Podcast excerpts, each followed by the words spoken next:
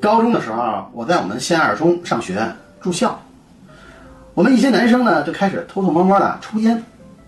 校方发现这件事儿之后呢，严抓禁烟工作，逮个一次警告处分，两次记过，三次啊直接开除。教导主任马老师呢是禁烟工作的负责人。上有政策，下有对策，我们好多男生呢就躲在厕所里抽，结果呢就这点事儿呢。被马老师给发现了，他呢就搞突然袭击，怎么着呢？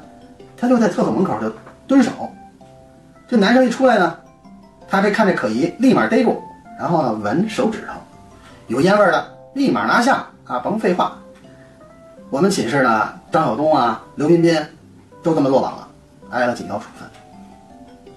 于是呢，我们几位同学就在寝室里面开会，就想出一妙招，什么妙招呢？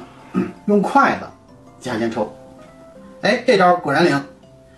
一连几天呢，我们寝室的烟民呢，不但快乐依旧，而且呀平安无事。一个偶然的机会呢，我们这妙招呢被其他班的同学给发现了，大家呀就纷纷效仿。有一天呢，马老师再次在厕所门口蹲守，结果呢，看到一大群男生啊，一人手里拿一双筷子，有说有笑的。就从厕所里面出来了，马老师啊，瞠目结舌，蒙圈了。